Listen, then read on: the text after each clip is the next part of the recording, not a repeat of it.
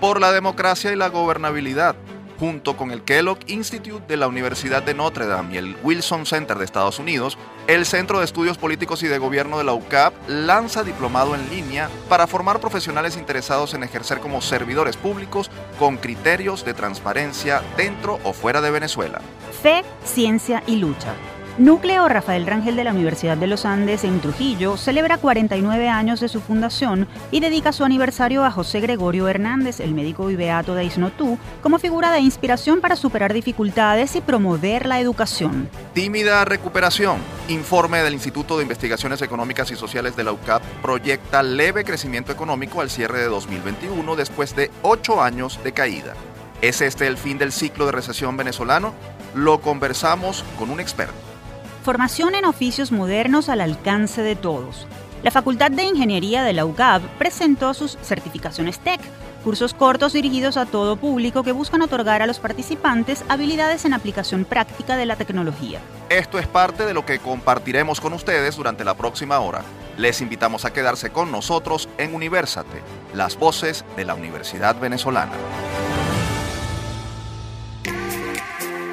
Les saludamos Tamara Sluznis y Efraín Castillo. Y les damos la bienvenida a nuestro programa Universate, transmitido a nivel nacional por Unión Radio.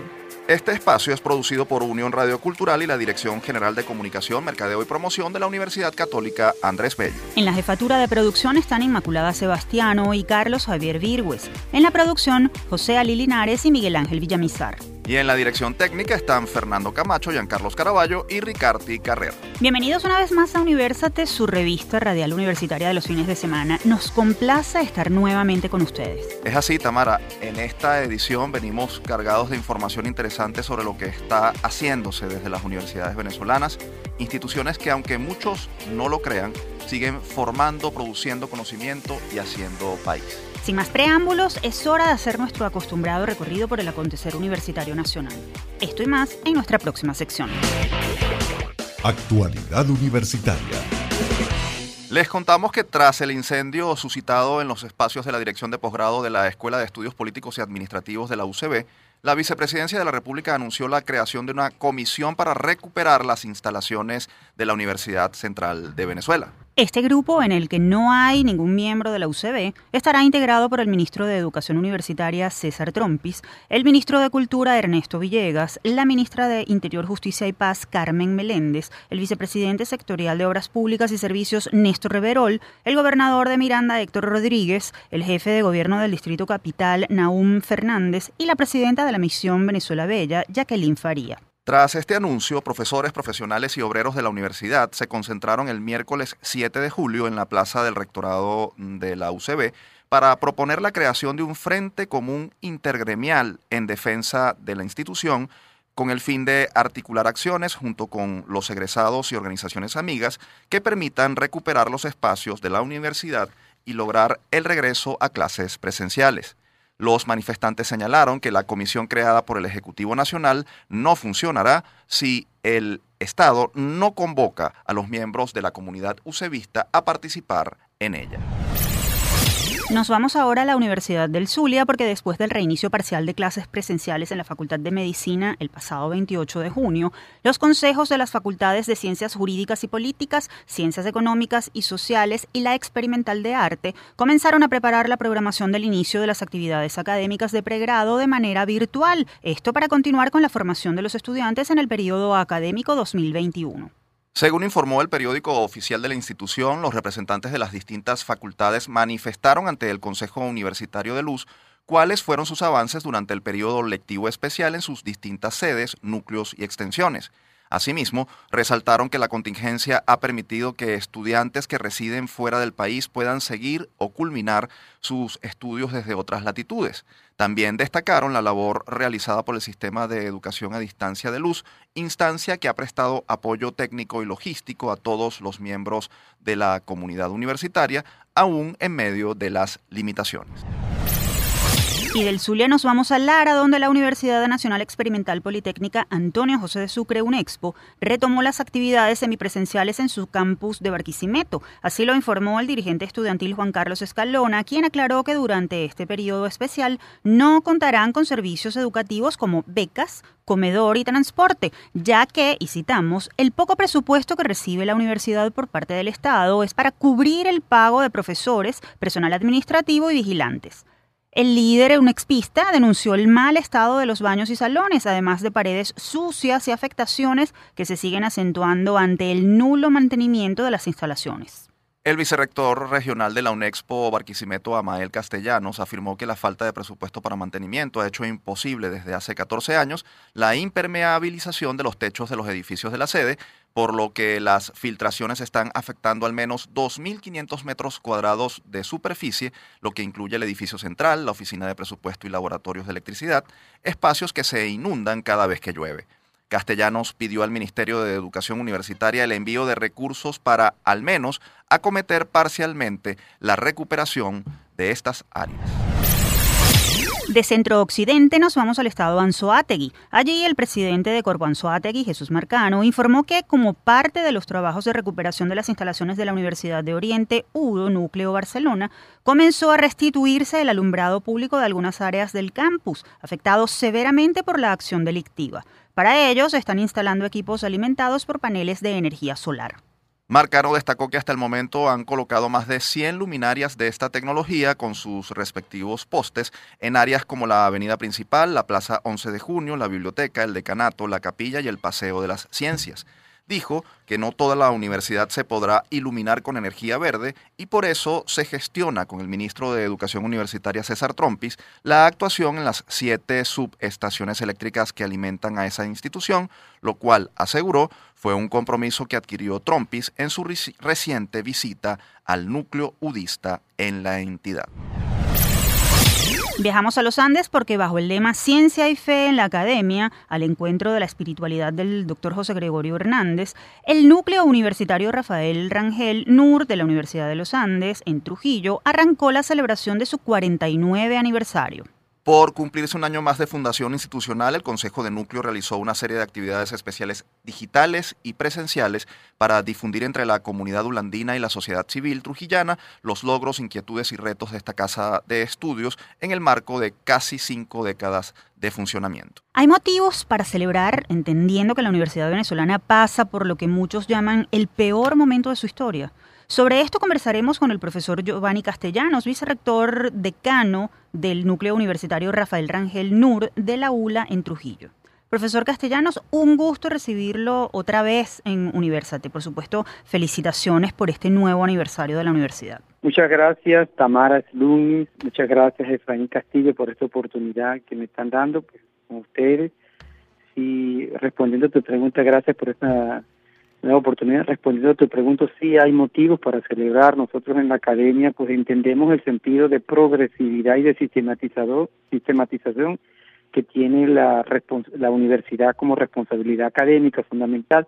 Y en esa progresividad las universidades han, siempre enfrentan grandes, grandes obstáculos que hay que superar, porque en eso consiste el progreso, superar las cosas que se puedan estar presentando que son difíciles en el momento, pero que con la ayuda, con el trabajo colectivo, con el trabajo de la ciencia, con el develar histórico, nosotros pues estamos saliendo adelante. Profesor, eh, precisamente mm, hablando de, de, esas dificultades en la, a partir de las cuales están celebrando este aniversario, ¿cuál es la situación actual del núcleo Rafael Rangel del aula en Trujillo a sus 49 años en cuanto a infraestructura, matrícula y situación profesoral? Nosotros en este momento estamos eh, aperturando el semestre virtual especial, estamos bajo la modalidad virtual y ese es uno de los aportes que estamos haciendo y tenemos una inscripción de 1.400 estudiantes. Es prácticamente el 50% de nuestra matrícula estudiantil de la cual está, ronda en casi los 2.800 estudiantes de pregrado y 300 estudiantes de posgrado.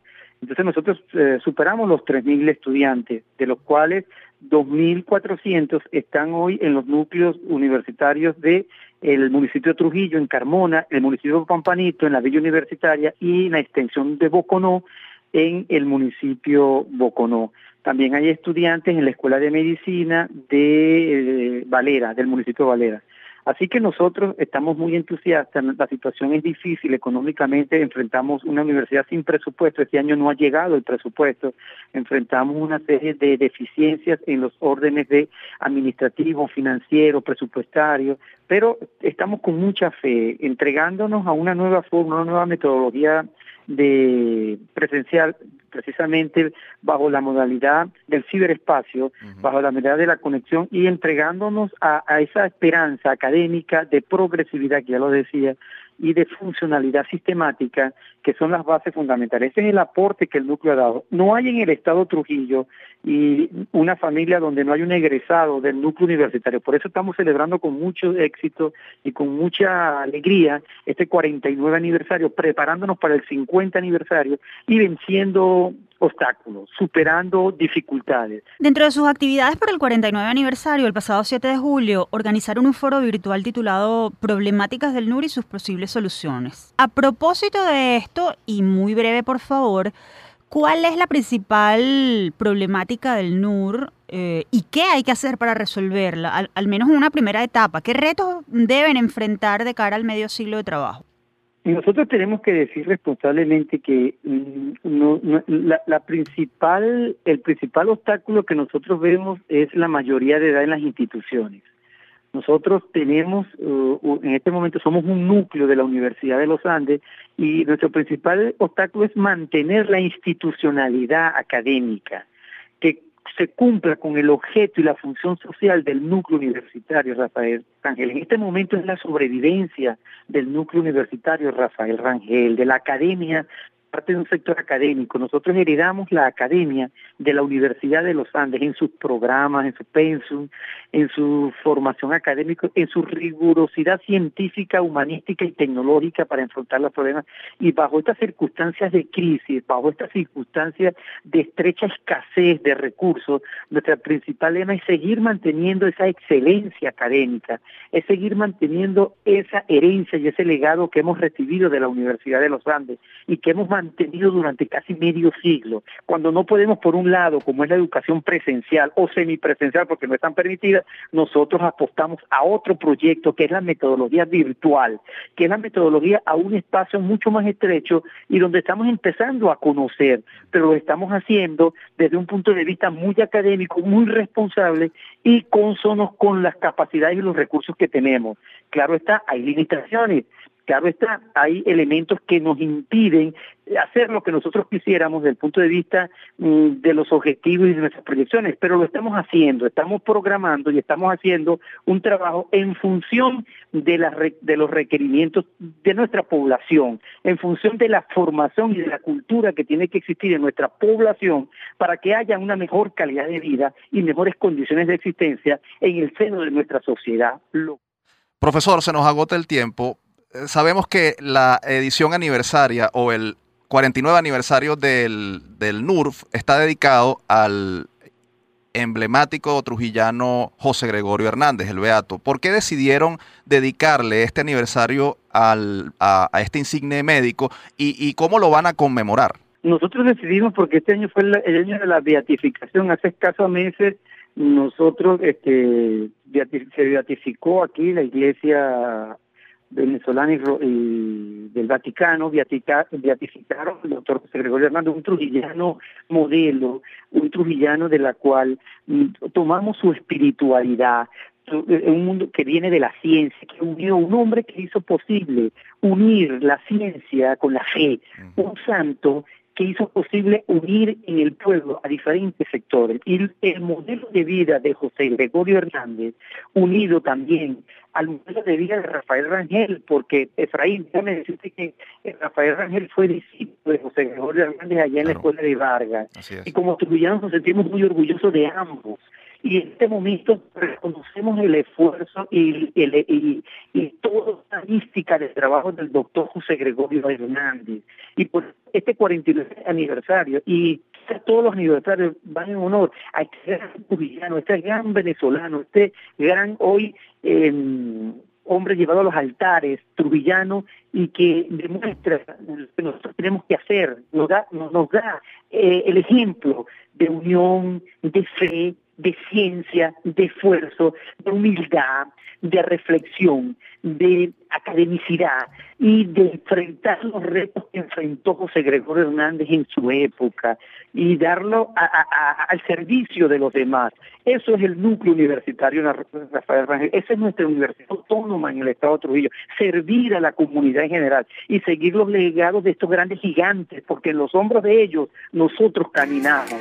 Profesor Castellanos, le agradecemos muchísimo por haber atendido nuestra invitación y esperamos que sigan adelante con tesón y puedan salir de esta crisis fortalecidos. Por acá en Universate siempre vamos a estar a la orden. Gracias, profesor. Ustedes escuchaban a Giovanni Castellanos, vicerrector decano del núcleo Rafael Rangel de la Universidad de los Andes, NUR ULA, en el estado Trujillo, que está celebrando su cuadragésimo noveno aniversario. Continuamos con Universate. Aprovechamos para recordarles que nuestras redes sociales están a su disposición. En Twitter, Facebook e Instagram nos encuentran como arroba Universate Radio. ¿De qué hablaremos ahora, Tamara? En los próximos minutos, Efraín, vamos a hablar sobre una oferta académica novedosa que está acercando a la universidad que la propone a nuevos públicos. Todo me sirve. Nada se pierde.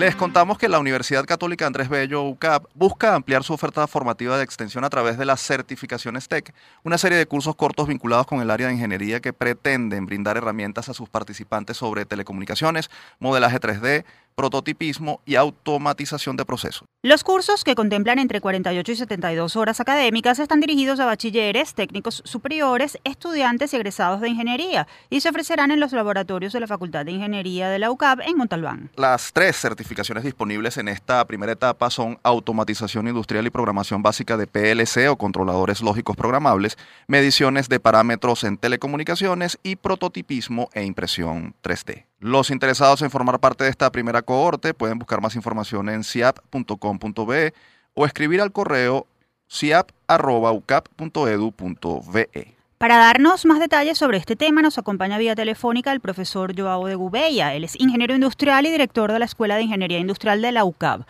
Un gusto recibirlo en nuestro programa, profesor. Sí, muchos saludos y gracias por la invitación. Profesor, ¿cuál fue la premisa bajo la cual la UCAP y su Facultad de Ingeniería diseñaron las certificaciones TEC? ¿Por qué decidieron ponerlas en marcha?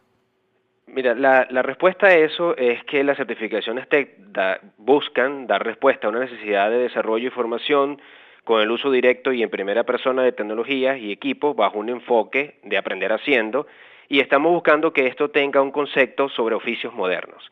Nos hemos dado cuenta de que las licenciaturas, las ingenierías, están perdiendo un poco de atractivo para los estudiantes o para los interesados. La razón es quizás por el tiempo.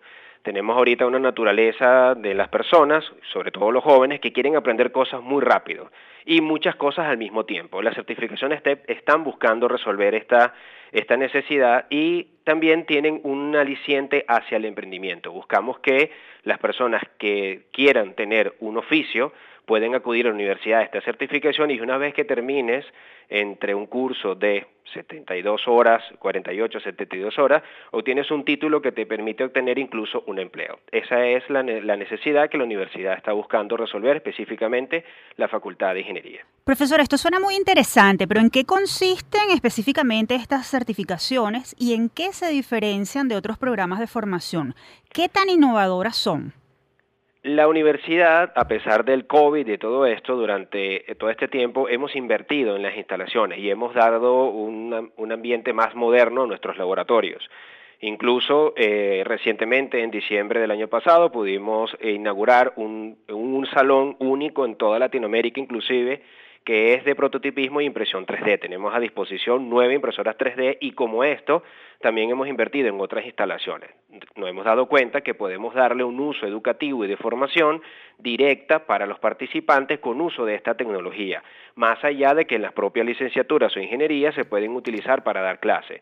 pero este tipo de tecnología no tiene directamente una relación a una eh, ingeniería en particular. Esto lo puede aprender cualquier persona. Entonces nos dimos cuenta que esto nos permite tener una versatilidad porque estaríamos usando nuestros espacios, nuestros equipos para formar a cualquier persona que esté interesada. ¿Puede describirnos brevemente los detalles de las tres certificaciones disponibles? ¿Qué formación y herramientas obtendrán quienes participen en la de automatización industrial y programación básica de PLC, en la de mediciones de parámetros en telecomunicaciones y en la de prototipismo e impresión 3D?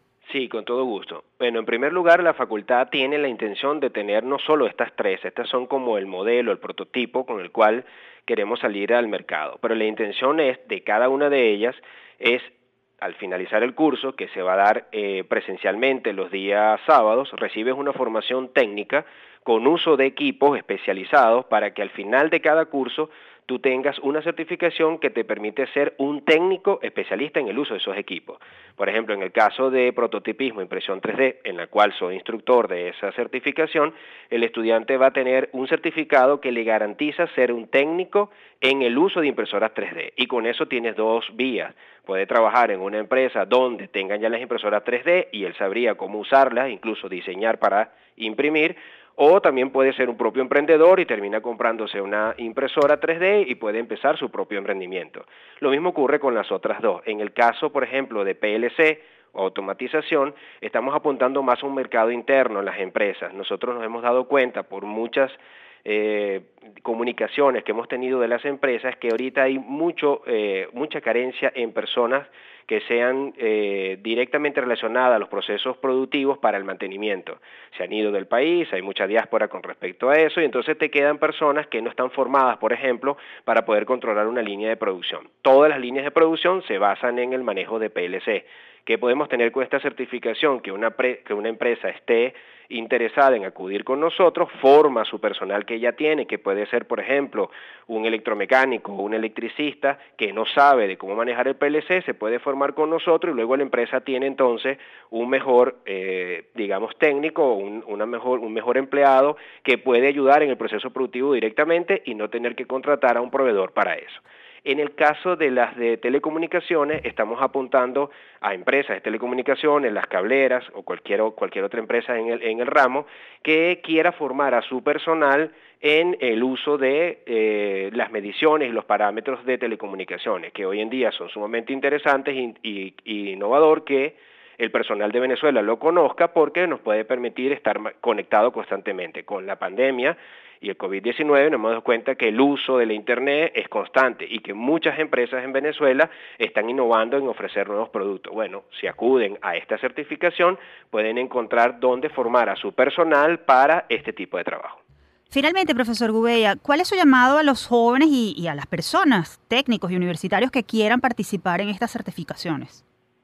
El, el, llamado es a encontrar y ver en la universidad algo diferente, ver que la Universidad Católica Andrés Bello está interesada en buscar todas las necesidades de formación que tiene cualquier persona, tenemos también nuestra formación tradicional basada en lo que ya hemos hecho como universidad, pero dar la sensación y que va a ser así de que nosotros estamos pendientes como universidad de todas las necesidades de la comunidad y que queremos ofrecerle la posibilidad a cualquier persona de acudir a la universidad tener una formación de calidad para formarse incluso en estos oficios modernos.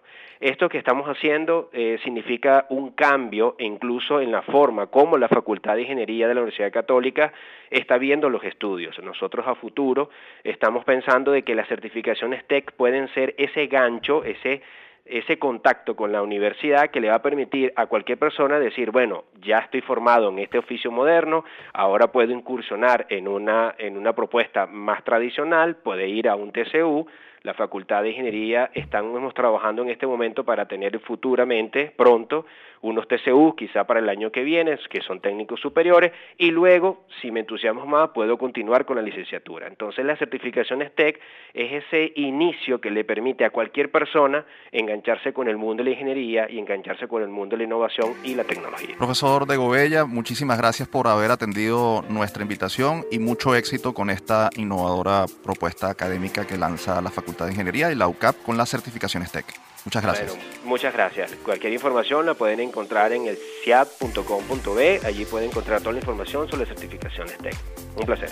Ustedes escuchaban al profesor Joao de Gubella, ingeniero industrial y director de la Escuela de Ingeniería Industrial de la UCAB. Recuerden que si desean más información sobre las, certificaciones TEC que comienzan el 21 de agosto, pueden ingresar a seap.com.be o escribir al correo seap.ucab.edu.be. También pueden seguir la cuenta arroba en la UCAB y arroba seap-ucab.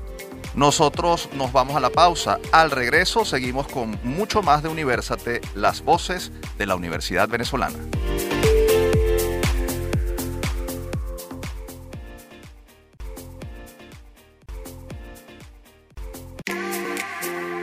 Continuamos con más de Universate, las voces de la Universidad Venezolana. Les recordamos que pueden seguir esta transmisión a través de www.unionradio.net o el canal 980 de Simple TV. Y en esta parte del programa hablaremos sobre un informe publicado recientemente desde la Academia Venezolana, específicamente desde la UCAB, que sigue de cerca la situación económica y social de Venezuela y pone de relieve datos sobre una tímida recuperación. Vamos a averiguar más sobre esto en nuestra próxima sección con un invitado muy calificado. El que busca, encuentra. El Instituto de Investigaciones Económicas y Sociales de la Universidad Católica Andrés Bello publicó recientemente su informe Coyuntura Venezuela correspondiente al mes de junio de 2021, reporte que muestra la evolución reciente y proyectada de los principales agregados macroeconómicos del país para lo que resta de este año. El informe, coordinado por el economista Luis Zambrano Sequín con apoyo de otros siete investigadores del IES-UCAB, estima una tímida recuperación de la economía nacional para el cierre de 2021, gracias a un crecimiento de la actividad económica de 2% después de ocho años de reducción del PIB en casi 80% y a un leve aumento de la producción petrolera. El estudio publicado por la UCAB proyecta una reducción de la tasa de hiperinflación, la cual se mantendría entre 2.000% y 2.500% durante 2021 en medio de un país cada vez más dolarizado. ¿Qué implican estos hallazgos? ¿Representan buenas noticias para el país? ¿Quién mejor para hablar sobre este tema que el coordinador del informe, el profesor Luis Zambrano Sequín, doctor en economía, individuo de número de la Academia Nacional de Ciencias Económicas e investigador del Instituto de Investigaciones Económicas y Sociales de la UCAP? Profesor, un honor recibirlo en nuestro programa. Bienvenido. Bueno, gracias eh, por la invitación y saludos pues a, todos ustedes y a sus oyentes. Pues. Profesor, a partir de los resultados del informe que acaba de presentar el IES-UCAB, ¿está la economía venezolana saliendo del foso? ¿Qué implica un crecimiento de 2% como el que se ha proyectado para el cierre de 2021? No, para nada. La economía venezolana sigue estando eh, en una situación muy, eh, muy delicada, muy grave, muy crítica eh, como consecuencia, bueno, de, la, prolongadísima crisis eh, que hemos tenido, eh, añadida ahora el tema de la, del aislamiento que han provocado que han provocado la sanción. Este, y por supuesto las muy fallidas políticas económicas que se han implementado en los últimos en las últimas décadas diría yo de manera que Venezuela está en una situación, eh, como decía antes, muy crítica y eh, adicionalmente en el medio de una transición energética que nos está afectando como país petrolero y nos va a seguir afectando en los próximos, los próximos años. Profesor, ¿qué implica ese crecimiento de 2% para, para una economía que viene de, de esa reducción tan mm, grave de, de, del PIB en, en ocho años? Bueno, la verdad, muy poco, porque eh, eso es producto básicamente eh, eh, de, una especie de, rebote, digamos, que se supone que debe, que debe em, por la cual pasa prácticamente cualquier economía después de una crisis o un choque profundo, como fue el caso de la epidemia, digamos, en el, en el último año. además, en buena medida, ese crecimiento es producto de eh, el hecho de que el gobierno ha perdido básicamente eh, eh, control, digamos, sobre muchas de sus políticas que ha implementado, digamos, en las últimas décadas. Entonces, se ha visto obligado, no tanto por, por, por, por, por perseguir un objetivo de esa naturaleza, sino porque las circunstancias, repito, lo han, lo han condicionado a que tenga que levantar eh, los controles, por un lado, los controles de precios, los controles cambiarios, eh, eh, y evidentemente la economía, el sector privado, pues se ha visto ahora menos restringido. y eso, de alguna u otra manera, también ha sido un factor positivo que ha permitido que de alguna manera en algunos en algunas ciudades, sobre todo las más importantes y en algunos sectores muy focalizados, pues entonces se haya reactivado parcialmente la actividad económica. Profesor, en el documento que ustedes hicieron público hablan de una recuperación de la producción petrolera durante este año. ¿Qué tan importante es esa recuperación? ¿Cuánto más puede rescatarse esa producción en los próximos meses? ¿Y cree usted que es posible que esto impulse un rebote significativo de la economía nacional a corto y mediano plazo? Bueno, como decía antes, eh, eh, el sector petrolero también obviamente ha sido muy afectado por las políticas, por la pérdida de capital humano que ha habido allí, por la falta de mantenimiento, etcétera. Eh, eh, la, recuperación eh, relativamente pequeña de la productividad petrolera, de la producción petrolera, básicamente se debe al hecho de que, bueno, aún todavía en el sector petrolero hay cierta capacidad de producción que puede reactivarse con un mínimo, mínimos requerimientos de inversión adicional.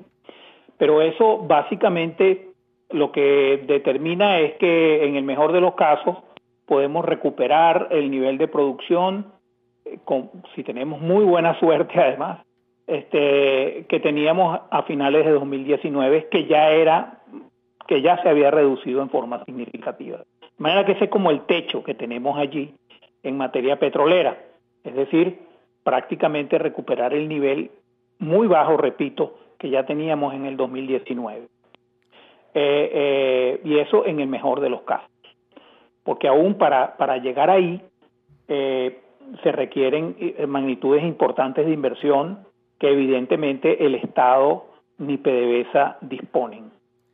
Ah, y bueno, y eso, es lo, y eso limita la capacidad de rebote también de la economía. Es decir, eh, eh, la economía venezolana si, si se, podría relativamente mejorar eh, y su mejora está dependiendo de esa recuperación que, repito, tiene un techo y el otro factor que está ayudando a, mejorar algunos, algunas áreas de la economía son las remesas de los, de los emigrantes que, que, bueno, que se están recuperando, pero pero a una velocidad eh, menor incluso de la esperada por el hecho de que las economías donde los migrantes están insertados hoy, pues están, están sufriendo también eh, los, los problemas, digamos, de la, del hecho de que, de que la epidemia y el control de esa epidemia también se está ralentizando.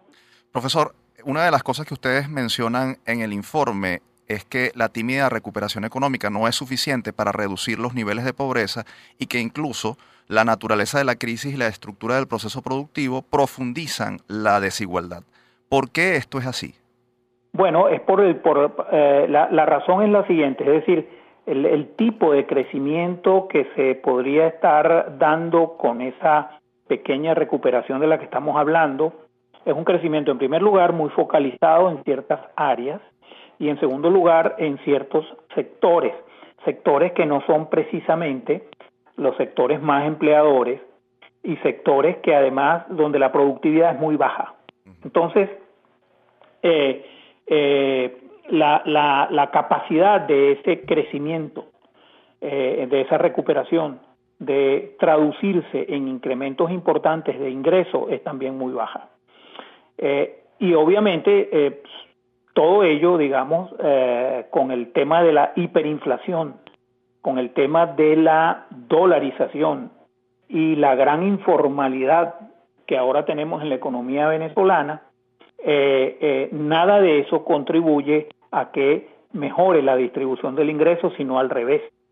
Es decir, siempre a una hiperinflación, a un proceso de dolarización y al tipo de recuperación de la que estamos hablando, están asociados una profundización de los niveles de desigualdad de, desigualdad de ingresos.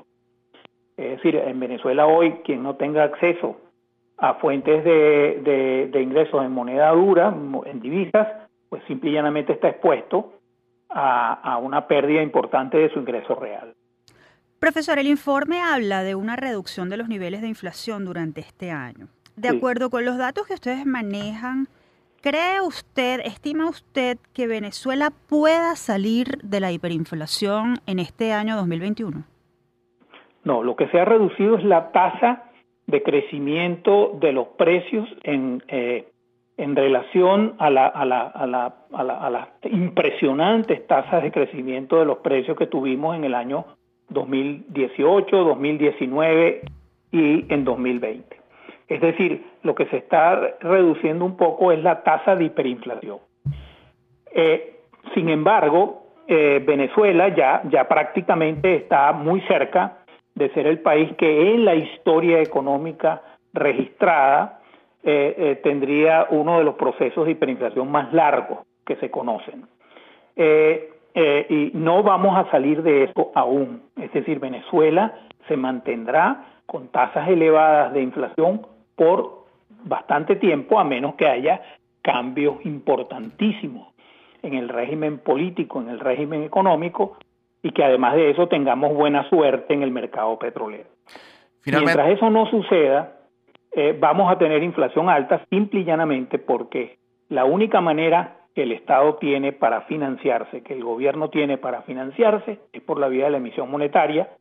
¿Por qué? Porque ya no tiene acceso a los mercados internacionales que le puedan prestar dinero, porque el mercado petrolero no está bien, porque la producción petrolera venezolana es muy baja y porque la actividad económica interna también es muy pequeña, se ha reducido muchísimo la economía interna y además de eso se ha informalizado esa economía, se ha hecho muy informal, cada vez más informal. Todo ello hace que eh, la capacidad de generar ingresos fiscales, eh, eh, digamos que no impacten sobre los precios es muy baja. Mm. Y lo que, en otras palabras, significa es que el gobierno depende muchísimo del financiamiento monetario que el Banco Central le pueda dar para mantener un nivel de gasto de gasto público, para poder mantener el empleo público y pagar los bajísimos salarios que paga, pero aún así, aunque sean muy bajos esos salarios, depende del financiamiento monetario para poderlos hacer. Doctor Zambrano, se nos agotó el tiempo, pero sin duda alguna este es un tema extenso de mucho interés para la población que vale la pena analizar muy de cerca, por lo que nosotros agradecemos que haya compartido con nosotros esos datos sobre este importante informe. Esperamos volver a contar con su participación en Universate en una próxima oportunidad. Gracias. Bueno, muchas gracias a ustedes y bueno, y saludos. Ustedes escuchaban al profesor Luis Zambrano Sequín, él es investigador del Instituto de Investigaciones Económicas y Sociales de la UCAB y coordinador del informe Coyuntura Venezuela presentado por el IIS UCAB. Quienes deseen conocer más detalles de este reporte pueden descargarlo en elucavista.com. Tamara, avanzamos en esta edición de nuestro programa Universate, las voces de la Universidad Venezolana, y lo hacemos recordando que todos nuestros episodios están disponibles en iTunes, Spotify, iBox y Google Podcast. Allí nos encuentran como Producción Universal. Y antes de darle paso a nuestra próxima entrevista, vamos a estimular la curiosidad, el conocimiento y la memoria de nuestros oyentes. Esto con una pregunta de historia relacionada, por supuesto, con nuestras universidades. El próximo mes de septiembre se cumplen 130 años de la fundación de la Universidad del Zulia. ¿Saben ustedes cuál fue su primera sede? La respuesta a continuación. La trivia.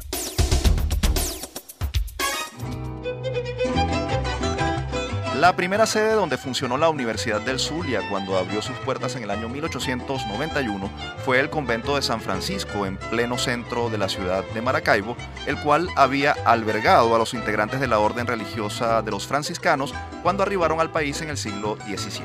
La Universidad del Zulia estuvo hospedada en esas instalaciones solo por 13 años, hasta el año 1904, cuando la institución cerró sus puertas por orden del entonces gobernante Cipriano Castro. La Universidad del Zulia reiniciaría sus actividades en 1946 en otra sede, la Casa del Obrero de Maracaibo, espacio que ofrecieron los sindicatos para reactivar las clases de esta institución de educación superior. Por cierto que el convento San Francisco de Asís todavía está en pie y fue declarado Patrimonio Histórico de la Nación en 1960. Después de esta interesante pincelada histórica que compartimos con nuestros oyentes, volvemos al presente con un tema de mucha actualidad porque vamos a hablar de una propuesta académica que está ofreciendo el Centro de Estudios Políticos de la UCAP para actualizar a los servidores públicos. Quédense a escuchar nuestra próxima entrevista. En la agenda. Les contamos que en alianza con el Instituto Kellogg para Estudios eh, Internacionales de la Universidad de Notre Dame y el Wilson Center de Estados Unidos, el Centro de Estudios Políticos y de Gobierno de la UCAB presenta el Diplomado de Gerencia Pública y Gobernabilidad Democrática, el cual será impartido desde finales de julio y hasta diciembre de este año 2021.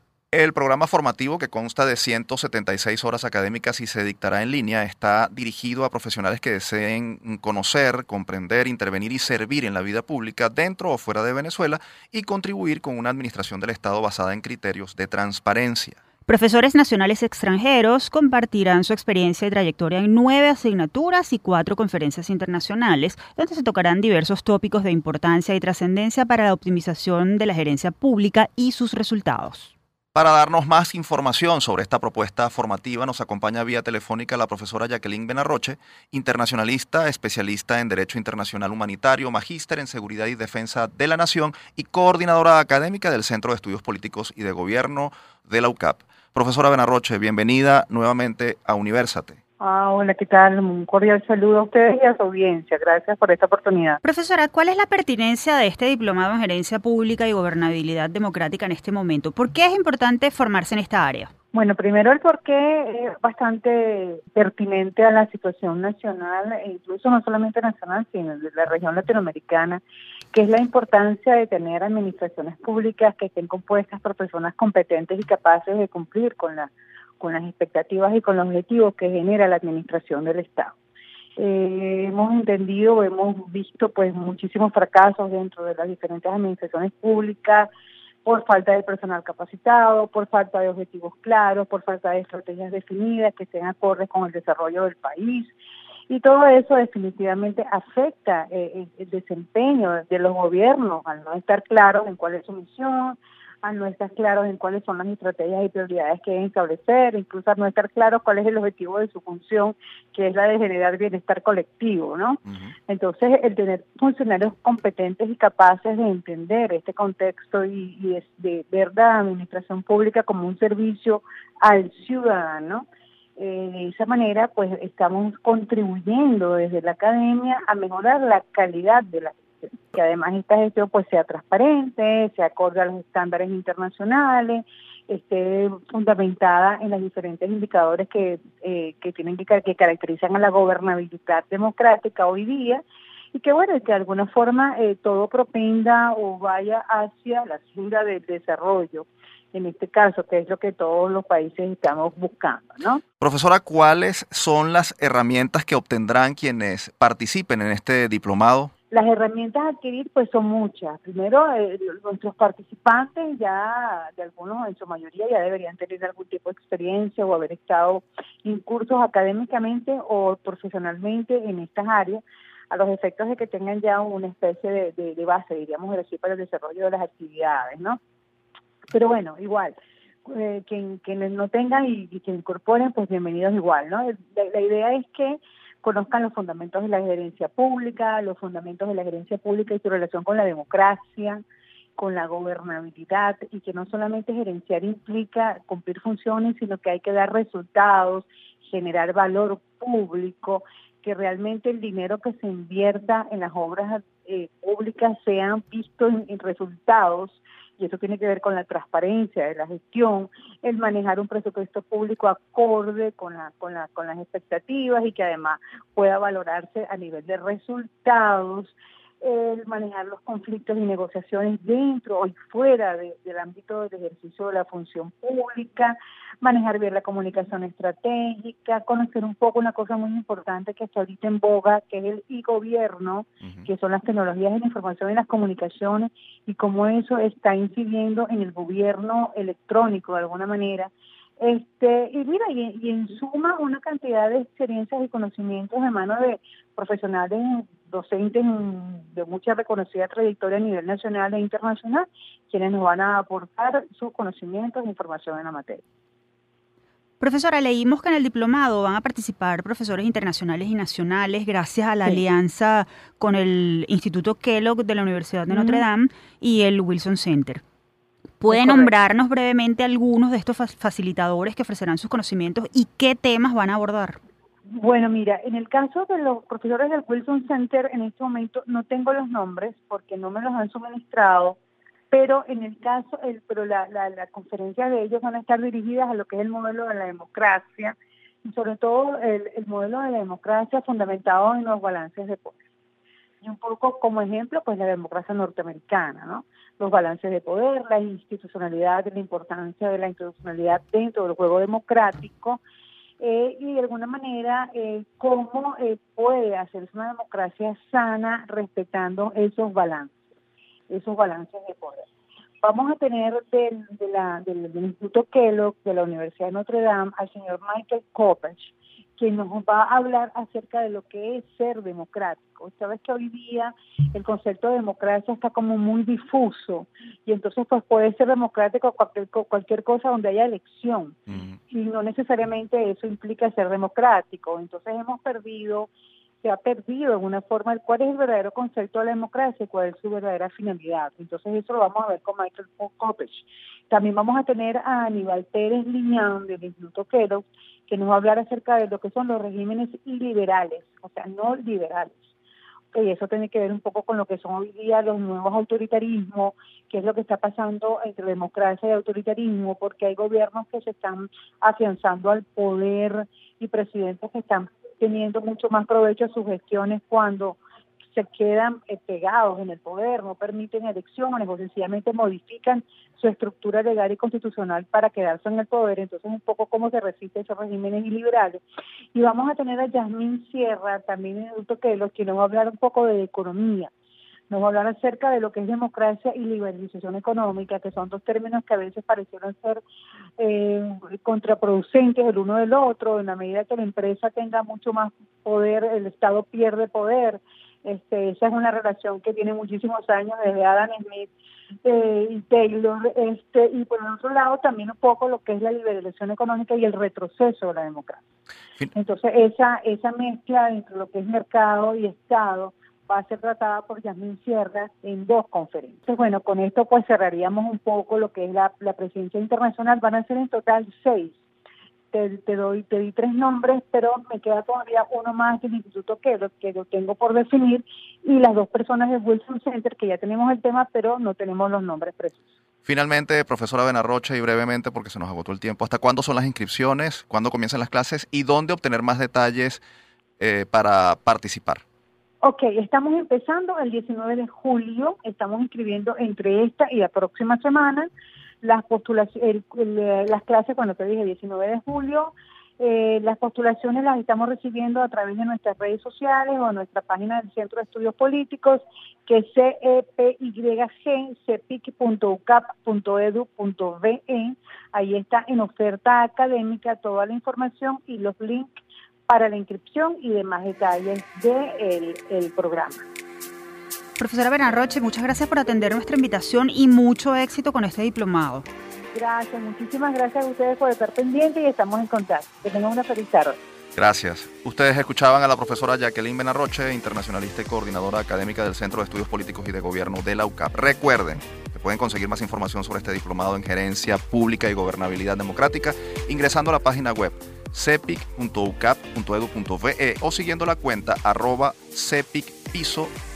Momento de despedirnos, Tamara, no sin antes compartir nuestra acostumbrada frase de la semana. A quien le duele una universidad, le duelen todas. Y ese es un dolor del alma, de esencia. Dolor de cercenar el futuro. Las palabras son del profesor Daniel Barnaghi, ingeniero electricista, magíster en Administración de Empresas y doctor en Ciencias Políticas, investigador del Departamento de Ciencias Económicas y Administrativas y coordinador fundador de la carrera de Economía de la Universidad Simón Bolívar USB. Barnaghi publicó esta reflexión en su cuenta de Twitter a propósito del reciente incendio en la Escuela de Estudios Políticos y Administrativos de la UCB. Ahora sí decimos adiós por el día de hoy. Les recordamos que esta fue una producción de Unión Radio Cultural y la Dirección General de Comunicación, Mercadeo y Promoción de la Universidad Católica Andrés Bello. En la jefatura de producción estuvieron Inmaculada Sebastiano y Carlos Javier Virgües. En la producción, José Ali Linares y Miguel Ángel Villamizar. En la dirección técnica, Fernando Camacho, Giancarlos Caraballo y Ricardi Carrer. Y en la conducción, quien les habla, Efraín Castillo y Tamara Sluznis. Hasta la próxima.